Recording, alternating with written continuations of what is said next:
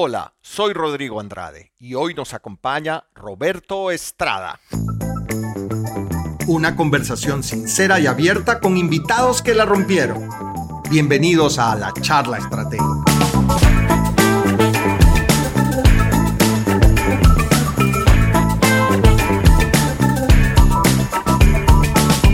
Hola, ¿qué tal? ¿Cómo están? Bienvenidos una vez más a la charla estratégica. Eh, hoy tenemos de invitado a Roberto Estrada, quien es eh, partner de Deloitte en Ecuador eh, en, en, la práctica de capital humano.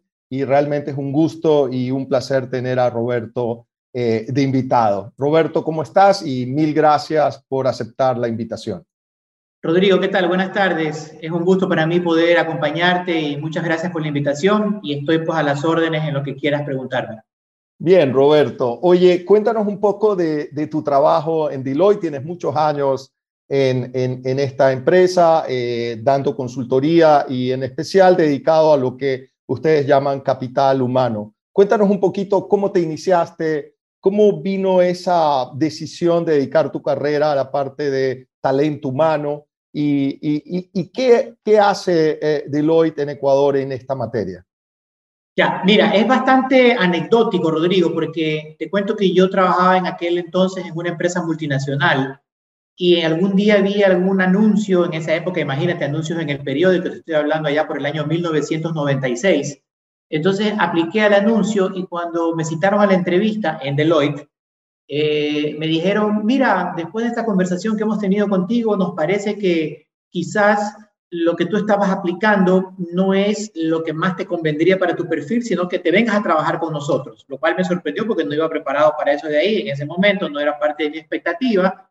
Entonces eso me dio una lección de que muchas veces, si bien es cierto, te trazas objetivos, te pones metas, en el camino pueden surgir ciertas coyunturas en las cuales tú tienes que actuar, tienes que decidir y a veces eso te lleva hasta destinos inesperados. Y han transcurrido ya 26 años, aquí me encuentro, tú me decías, bueno, ¿qué es lo que hacemos? Yo creo que nos dedicamos a trabajar con muchas empresas para resolver problemas complejos relacionados con el tema de su gente, de su personal, y ayudarlos de esa forma a poder eh, desarrollar eh, impacto a través de la gestión de las personas, desde diversos frentes, desde diversos enfoques, pero todos relacionados al final del día con la gente, Rodrigo. ¿Cuál, ¿Cuán importante es la gente, el talento en una, en una empresa? Eh, creo que cada vez venimos hablando más en el mundo empresarial de, la importancia de, del talento. ¿Cuán importante es y, y, cuánto crees que en Ecuador las empresas están tomando en cuenta esa, esa importancia? Mira, yo, primero que nada no te quiero responder con frases prefabricadas. Yo te diría lo siguiente, Rodrigo. Mira, a ninguna empresa, a ninguna empresa, yo creo, le sobra talento. Entonces, partiendo de esa definición, es súper importante entender el desafío que existe de conseguir el mejor talento disponible en el mercado, porque todas las empresas están detrás del mismo. Algunas utilizan ciertos mecanismos, otras utilizan otros mecanismos, a algunas le funciona mejor, a otras no le funciona tan bien. Pero al final del día, el crecimiento, el avance, la evolución, la transformación requiere también de nuevos talentos, de nuevas capacidades, y no es tan sencillo encontrarlos. Por lo tanto, se vuelve crítico, porque al final del día, si tú tienes la capacidad económica, Rodrigo, y quieres comprar el mejor CRM, quieres invertir en el mejor ERP, vas a poder hacerlo, porque es una cuestión simplemente de tener los recursos económicos. Pero si tú quieres el mejor talento, no es tan sencillo como decir, tengo el capital, puedo invertir, porque además de eso tienes que construir todo un ecosistema de tener una buena marca empleadora, de ser una empresa con una buena reputación, de generar un propósito y sentido de compromiso en la gente y hacer que se vuelva atractivo el hecho de trabajar para ti. Y tú sabes que esas cosas no se construyen de la noche a la mañana. Indudablemente hay que irlas sembrando, hay que irlas cuidando para que den sus frutos y en el tiempo tú te conviertas ya en una imagen atractiva para las personas que realmente pueden aportar con esa capacidad y que van a ir a hacer cosas significativas contigo. Eh, ya algunos de, de, los invitados al podcast me han hablado de este concepto de marca empleadora, otros de propuesta de valor a los empleados. ¿Nos puedes contar qué, qué, qué significa esto? ¿Qué, ¿Qué, qué, es esto, en especial marca empleadora? Bueno, yo creo que Hoy en día, especialmente las nuevas generaciones, tú que trabajas con muchas personas jóvenes, son mucho más críticos y exhaustivos al momento de analizar para quién van a trabajar. Te pongo un ejemplo. Existen portales eh, internacionales y muy conocidos como Glassdoor. Y Glassdoor te permite a ti, por ejemplo, decir, me voy a meter a, buscar a Paygo y voy a ver qué opina la gente de Paygo. ¿Qué dicen las personas que han participado en procesos de reclutamiento para Paygo? ¿Cómo se comporta Paygo en la parte salarial? ¿Qué tipo de incentivos y qué tipo de proyectos y de propósitos transmite a su personal? Por lo tanto, hoy en día las personas están muchísimo más en la capacidad de investigar, de conocer y de saber y de juzgar para quién, para quién quieren entregar parte de su vida y parte de su capacidad. Entonces, este tema de la marca empleadora no solo es, yo te diría, pues proyectar un eslogan, proyectar un nombre, sino ser consistente con lo que se vive, porque quieraslo o no, va a trascender y esto va a ser rápidamente conocido por la comunidad. Ahora, eh, eh, tomando esa, eso que estás explicando, de que, de, que este, sobre todo los chicos jóvenes ponen a investigar para quién voy a trabajar, cómo es. ¿Qué, qué está pasando en, en, en, el, en, este grupo de gente que quiere trabajar? ¿Se han vuelto más críticos? ¿Se han vuelto más em, detallistas? Eh, eh, ¿Exploran y investigan más a la hora de querer trabajar en una empresa? ¿Y, ¿Y, qué están buscando ahora? Tal vez tú y yo, cuando empezamos a trabajar, eh, veíamos estas empresas más grandes, teníamos poca información y, buscábamos, bueno, empezar a trabajar aquí y hacer carrera por muchos años. ¿Es lo mismo que tú y yo hace veintitantos años queríamos cuando empezamos nuestra carrera o hay un cambio? ¿Y cuáles son estos cambios en la juventud? Hay un cambio total. No, tal vez tú y yo que somos contemporáneos veíamos, como tú bien lo acabas de explicar, el hecho de que quiero hacer una larga carrera estable para ir creciendo lo que más pueda dentro de una organización, así sea que transcurran 10, 15, 20 años, y eso lo veíamos como algo aspiracional. La gente de ahora no necesariamente lo ve así y muchas veces nosotros que quizás no comprendemos ese cambio, criticamos y decimos, es que es tan difícil lograr la estabilidad de los millennials y de los centennials que se nos vuelve todo un desafío. Lo que pasa es que estas personas, Rodrigo, tienen una mentalidad en la cual, así como cuando tú vas por decirte, a una escuela de negocios a cursar un programa, luego vas a otra escuela a cursar otro programa, quieres ir ganando, ganando credenciales, ellos lo ven lo mismo en la parte laboral. Hoy voy a estar en esta empresa, voy a estar en Deloitte, en Pego, dos, tres años, gano esa credencial, luego voy a un salto y voy a otro proyecto donde puedo ganar otra credencial. Por lo tanto, acá yo creo que un gran reto que tienen las compañías es tratar de hacer de que el tiempo que vayan a permanecer contigo sea lo más significativo posible aunque tú de alguna manera sabes que va a ser una relación finita, ¿verdad? Pero que mientras estén contigo, ellos se sientan completamente comprometidos y motivados para explotar al máximo lo que pueden hacer y tú también, pues indudablemente guiarlos y conducirlos en lo que esperas. Tal vez significa entonces que eh, en lugar de brindar o ofrecer estabilidad, es como estar ofreciendo retos cambiantes permanentemente, o sea, ir retándolo a, cosas nuevas eh, eh, eh, siempre, antes que decirle, oye, tranquilo que aquí vas a tener trabajos si te va bien por largo tiempo. Yo, yo, yo creo que, mira, eso de vender, como tú señalas, estate tranquilo que aquí vas a estar X tiempo, no es algo que para ellos se convierte en un imán. Como tú bien dijiste, es bueno, ¿cómo vamos eh, de alguna forma transformando las cosas que haces? ¿Cómo pasas de un proyecto a otro? ¿Cómo ves culminado lo que hiciste y en lo que contribuiste? Esa constante dinámica es lo que los mantiene, yo diría, ocupados, activos y sobre todo comprometidos. Te pongo un ejemplo, dos empresas que todos conocemos, Facebook, Spotify empresas pues de toda la onda digital y que están en lo último de lo último, tienen una definición en la cual establecen que los roles y funciones tienen que ir evolucionando no más allá de cada tres años. Por lo tanto, si eso no, se, no sucede es porque tenemos una alerta. Si tú dentro de tu carrera profesional, en un lapso no mayor de tres años, no tienes algo significativo que hayas vivido, estás en una alerta. Y esto significativo puede ser una promoción, puede ser una oferta salarial, puede ser un cambio de roles y responsabilidades, esos son los temas que hoy en día para ellos se convierten en lo más atractivo y primordial.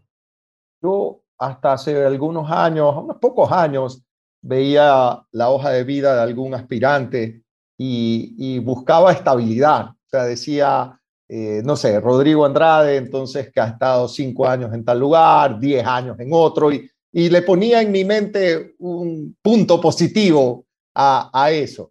Hoy eh, eh, que veo algunas hojas de vida y, y reclutando chicos jóvenes entre 25 a 37 años, no veo eso, sino que veo que se han movido 12 meses, 18 meses, 24 meses tal vez ya es un periodo largo en alguna empresa, ya llevan 3, 4 empresas teniendo menos de 10 años de, graduados.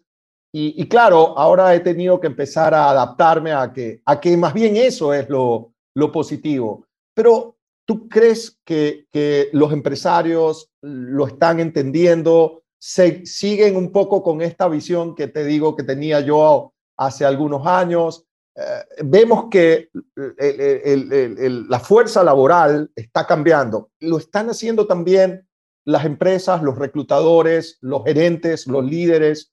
Eh, eh, ¿Se están dando cuenta de este cambio? Hay de todo, Rodrigo, y indudablemente yo me voy a centrar en aquellas que sí se dan cuenta, porque las que se dan cuenta van a tener una ventaja competitiva significativa, versus las que tal vez quieren ¿cómo te digo?, eh, seguir dentro de un esquema más tradicional. Yo, te pongo un ejemplo que me parece fantástico. Cuando estábamos en mayo del 2020, imagínate, dos meses, tres meses de la parte cruda de la pandemia, le hicieron, una entrevista, le hicieron una entrevista a Satya Nadella, el CEO de Microsoft. Me pareció fantástico lo, que él decía. Dice, estos dos, tres meses han sido como subirnos en una cápsula del tiempo.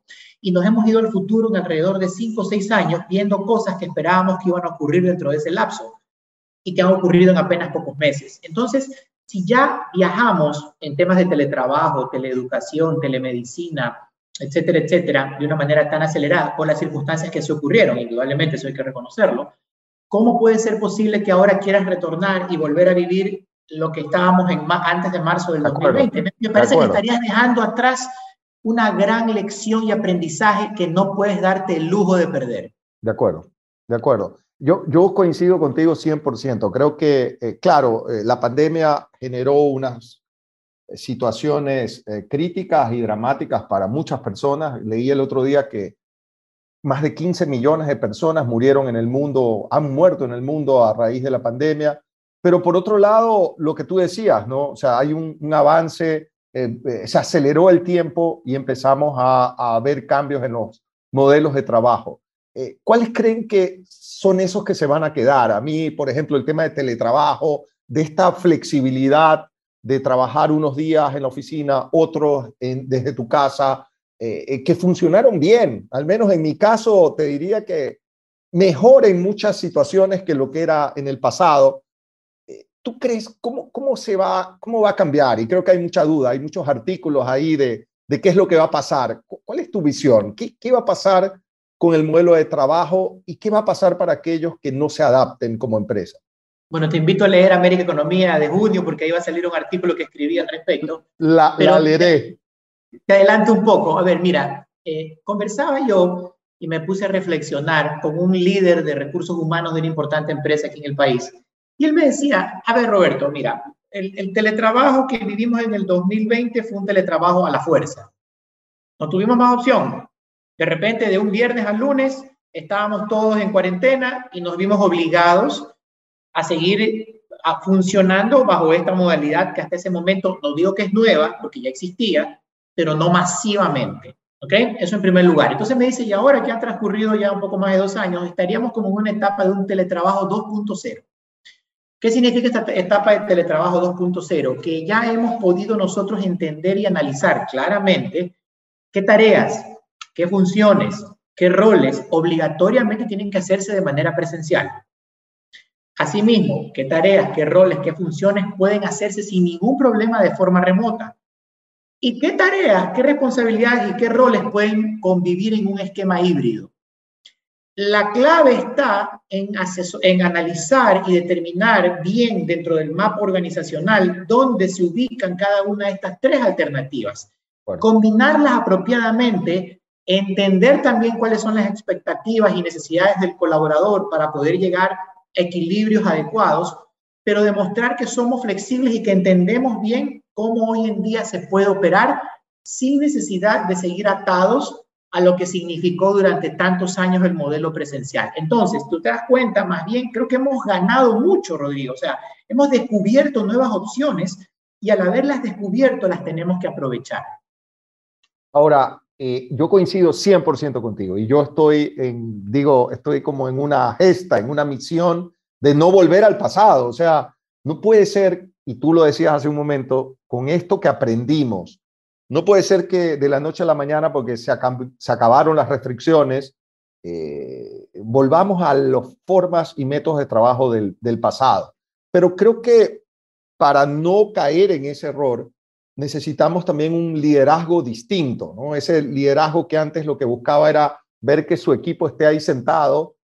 No sabemos si trabajaba o no, pero estaba ahí sentado frente al computador, llegaba a las nueve de la mañana, se iban a las seis de la tarde, y bueno, parecía que todo funcionaba correctamente. Hoy no. ¿Qué, debe cambiar en, la idea, en el mindset, en, las creencias de un líder eh, para poder sacar el mayor provecho a todos estos aprendizajes de, de la pandemia? Ya, yo te diría, Rodrigo, que en primer lugar es fundamental cambiar el concepto de lo que significa el éxito laboral. El éxito laboral no debe estar determinado por el número de horas que yo invierto dentro de determinada función en determinado espacio físico. El éxito laboral está dado por el cumplimiento de objetivos. Si tú vas a estar en teletrabajo y yo me preocupo no me debo de preocupar por el hecho de que a lo mejor tu rendimiento va a ser distinto porque yo no te voy a cambiar las metas. El hecho de que estés en la oficina o estés en tu casa trabajando no implica que yo voy a hacer un ajuste de las metas. Las metas van a ser las mismas. Lo que me debo de preocupar es más bien de revisar y de ver durante todo este tiempo qué tipo de cultura organizacional yo he ido cimentando en cuanto a autonomía, responsabilidad, autogestión y obviamente yo como líder también saber que si bien es cierto ahora, probablemente no voy a tener esa cercanía física, si es que el caso fuera de trabajo remoto, pero que sí podemos crear espacios para intervenir y sobre todo para que el trabajador sienta que tiene un apoyo y un soporte por parte de su líder en los momentos críticos, en los momentos claves dentro de las cosas que, realiza eh, Rodrigo. De acuerdo. Eh, ¿Crees que se está dando ese cambio el liderazgo en, Ecuador, en las empresas de Ecuador? Eh, ¿Sientes que sí se está tomando en serio esto o, te parece que todavía hay, algo que hacer? Hay que trabajar bastante. Mira, el ser humano es, yo te diría, muchas veces con la tendencia de volver nuevamente a lo conocido y en donde se ha sentido mayormente confortable. Pero nuevamente, hay otros que en cambio sí están reconociendo que todo este proceso de aprendizaje de dos años no puede ser echado al tacho de basura y que más bien si tú lo incorporas estratégicamente y como dije, di el ejemplo y expliqué hace un instante, haces un análisis muy meticuloso de la forma de operar de tu negocio y cómo eso se, eh, digamos, desagrega dentro de cada uno de los cargos de la empresa, vas a tener una ventaja considerable versus lo que son las demás compañías en el mercado laboral. Te pongo, te pongo el caso, mira, por ejemplo, ahora muchas empresas, muchas instituciones financieras quieren montar sus laboratorios tecnológicos. No son personas con las cuales puedes manejarte de forma tradicional. Si quieres contratar user experience, si quieres contratar gente de DevOps, si quieres contratar personas que tienen perfiles completamente tecnológicos, tienes que entender también cuál es la manera en la cual ellos se sienten más confortables para trabajar. Si no lo haces, te vas a ver enfrentado con serias limitaciones. Correcto, correcto. Eh, y ahí entro en la, la, pregunta que te tenía sobre transformación digital, que empata con lo que acabas de, decir. Creo que muchas empresas, en todas los, los, industrias, todos los sectores, tenemos esta idea de que hay que transformarse digitalmente. Mi, impresión es que muchos no tenemos claro qué significa transformar digitalmente y se ha vuelto ya de estas palabritas cliché de consultores o, o, que se mencionan siempre. ¿Qué, para ti, qué, qué es esto de transformarse digitalmente y, y, y, cómo ves que en el Ecuador se está asumiendo a esta, abordando e, este, este tópico? Mira, he leído muchas definiciones, he revisado algunos textos y te voy a repetir la que a mí me pareció mucho más lógica y consistente. Transformación digital es el rediseño profundo de la forma como hemos venido trabajando a través de nuevas fuentes de innovación que nos permitan alcanzar elevados niveles de desempeño y crear nuevas y mejores experiencias, no solo para nuestros clientes, sino también para nuestros colaboradores. Bueno. Yo, te lo resumiría así, Rodrigo, y ahí tú te das cuenta de cosas importantes. No se limita o se reduce exclusivamente al tema tecnológico. Es correcto, es correcto. Estoy de acuerdo contigo 100%. El tema tecnológico es un elemento, pero no limitado exclusivamente a él. Luego, estamos hablando de un rediseño profundo de la forma de trabajo, ¿cierto? Pero ese rediseño profundo de la forma de trabajo, si no crea mejores experiencias y resultados, pues no sería en este caso apropiado. Por lo tanto, ahí tú mezclar elementos como cultura, elementos como talento, indudablemente tecnología, pero también aspectos en los cuales tú fomentes la innovación, fomentes la disrupción, para que esto se vea traducido indudablemente en una mejor propuesta de valor, no solo, repito, para el colaborador, sino también para el cliente, o como tú lo quieras ver en el orden que desees.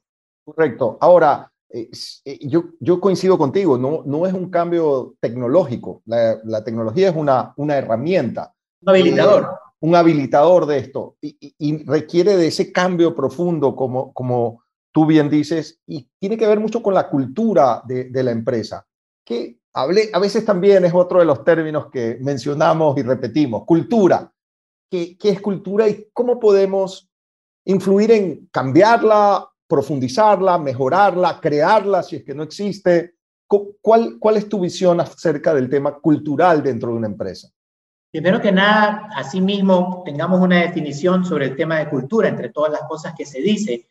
Y yo creo que en realidad no es otra cosa que lo que hacen las personas cuando nadie las está observando. es, la esencia pura de la cultura, ¿verdad? De acuerdo. ¿Cómo tú has ido construyendo eso, para bien o para mal? A mí siempre me gusta hacer una analogía con la familia. Si tú dentro de tu círculo familiar, tú, tu esposa, quieren fomentar valores de colaboración, generosidad, eh, respeto, puntualidad, ¿qué haces tú para crear ese entorno dentro de tu hogar? Primero que nada comienzas a practicar las cabezas del hogar, comienzan a brindar el ejemplo, comienzan a, demostrarle con actos y con eh, hechos a los miembros del equipo familiar que esa es la forma de convivir ahí, que es la manera que ustedes han escogido y seleccionado para llevarse mejor entre todos, porque creen que es la forma adecuada. Entonces, vámonos al mundo organizacional. Si nosotros queremos difundir esto, primero tenemos que partir por el convencimiento de las cabezas de los número uno y luego de la primera línea ejecutiva, que se unan en un solo frente, respetando y compartiendo, conjugando aquellos valores en los que creen la alta dirección, llámese accionistas, llámese ejecutivos, llámese corporación, si es una multinacional. Y esto tiene que ser en el día a día protegido, practicado, valorado, para que se convierta en la realidad dentro de toda la organización. Si tú me hablas de que quieres tener una cultura de servicio al cliente, yo lo primero que te preguntaría es, bueno, veamos en tu agenda en qué lugar de prioridad está el cliente, para ver si eso es verdad o no es verdad. Si tú quieres tener una cultura de colaboración, bueno, veamos dentro de la, de la empresa qué forma de trabajo transversal tienen y cómo las áreas están o no divididas en silos para saber si existe o no existe la colaboración, por darte un par de ejemplos acuerdo. Tú, tú mencionabas eh, que, ese número uno, este directivo, eh, era donde se arrancaba este proceso de cascadear una, cultura. Con todos estos cambios, el tema de transformación digital, pandemia, trabajo remoto, eh, una nueva fuerza laboral de, gente millennials y centennial, siendo la mayor fuerza laboral, convirtiéndose en el mayor número de la fuerza laboral. ¿Cómo, tiene, ¿Cuál es el rol de, este líder, directivo, CEO, presidente de una empresa? Eh, ¿cómo, ¿Cómo debe cambiar? Eh, eh, ¿Cuáles serían las características nuevas, los roles, las fortalezas que debería ir desarrollando de cara a todos estos cambios que hemos estado conversando en los últimos minutos? No es tan difícil. Yo creo que todo parte por liderar con el ejemplo. Si tú quieres impulsar una transformación digital como, como líder, como cabeza, perdón, primero demuéstrame cómo tú personalmente te has transformado de una manera digital.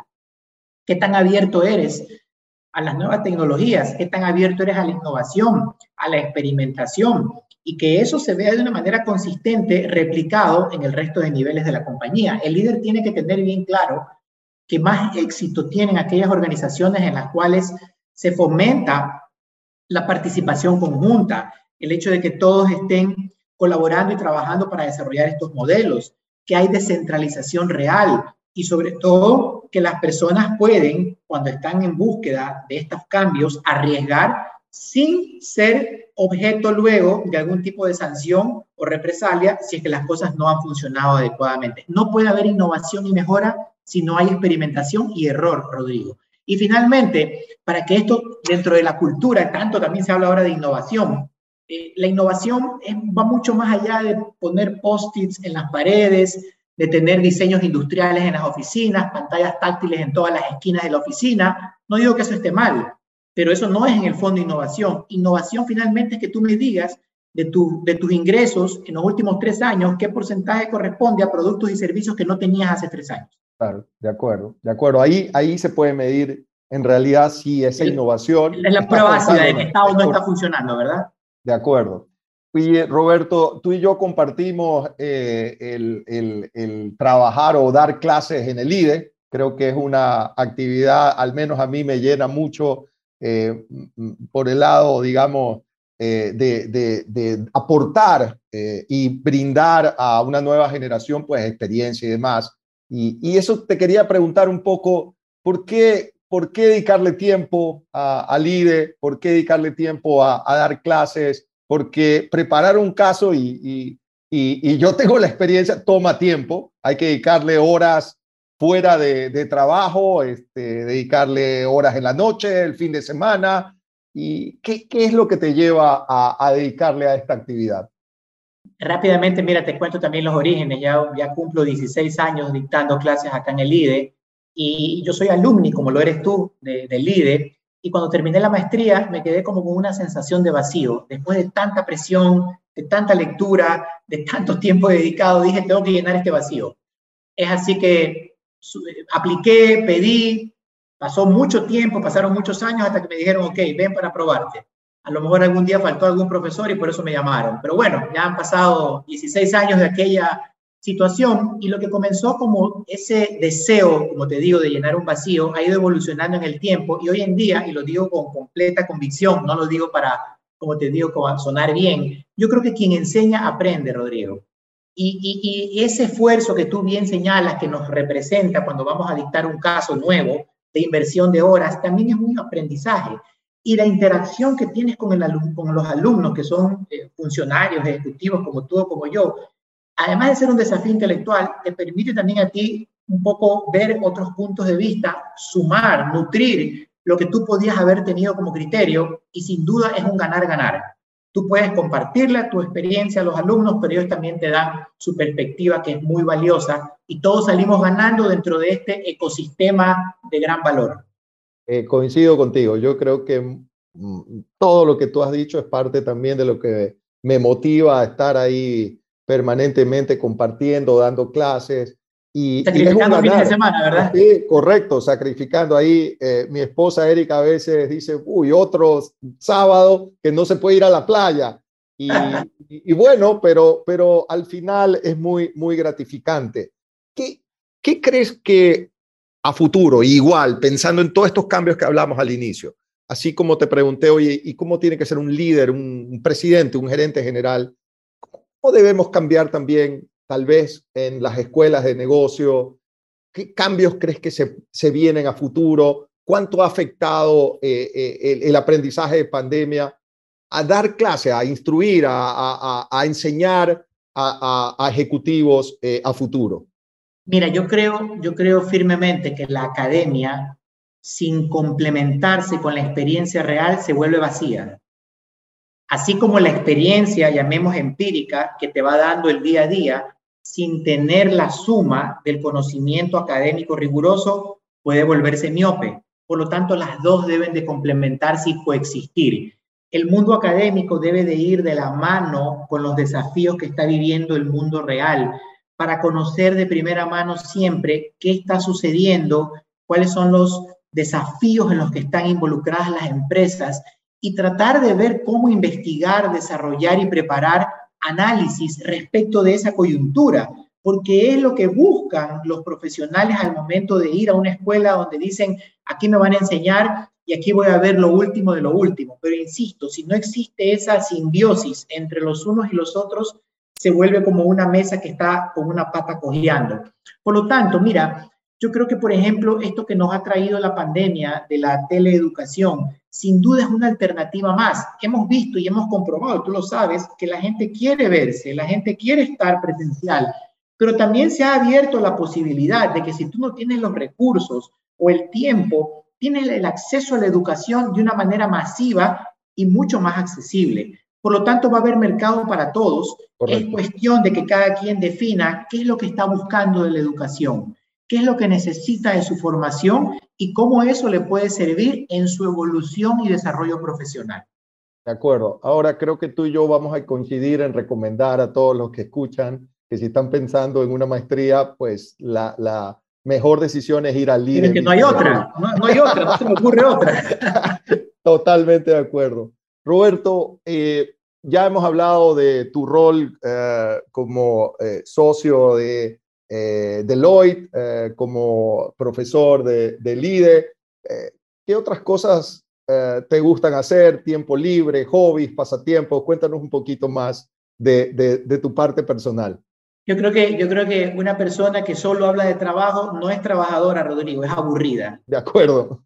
Por lo tanto, las personas debemos de ser multifacéticas y debemos de tener otras opciones para complementar y llenar aquello que nos motiva. Indudablemente la familia es una gran motivación, ir viendo el desarrollo de tus hijos, cómo van creciendo, cómo se van preparando para un mundo tan complicado, eso es algo que es muy satisfactorio. Y en temas personales, pues bueno, soy una especie de corredor frustrado, me gusta, creo que hay un poco descargo, tanta presión laboral, académica, y me ayuda eh, también pues a mantener un estado de salud que creo que hasta el momento es bueno. Y, y además de eso también soy un ávido lector, me encantan las películas, me encanta, soy melómano, me encanta la música, no toco ningún instrumento, pero escucho todo tipo de música. Y, y siempre estoy tratando de ver, te repito, nuevos libros, nuevas películas, Además de eso, también tengo un grupo de amigos con los que no te vayas a reír, por favor. Tenemos campeonatos semanales de FIFA en PlayStation y ahí también un poco descargamos nuestras emociones. Así que como te darás cuenta, un poco de todo.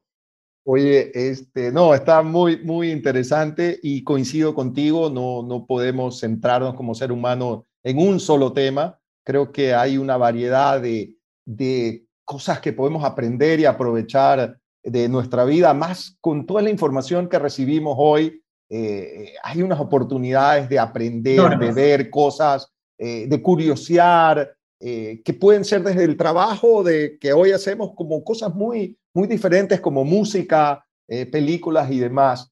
¿Qué, ¿Qué, recomendarías a quienes escuchan em, que, que, lean? ¿Dónde, dónde, ¿Qué tipo de libros? ¿Cuáles son los últimos que has leído que te gustaría recomendar? ¿Series? Yo, yo vi hace poco terminé de ver una serie en Apple TV, We Crash, que es la historia de WeWork.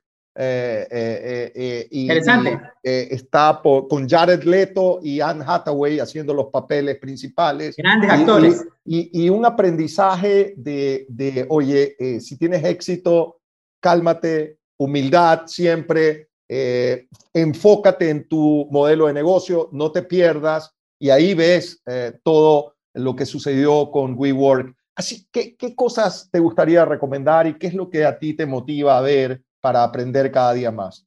Suena muy bien. A ver, mira, te, cuento que descubrí, porque lo seguí en Twitter y me generó curiosidad y aquí me leí su libro. Es, un poco curioso esto acá, pero te voy a explicar rápidamente.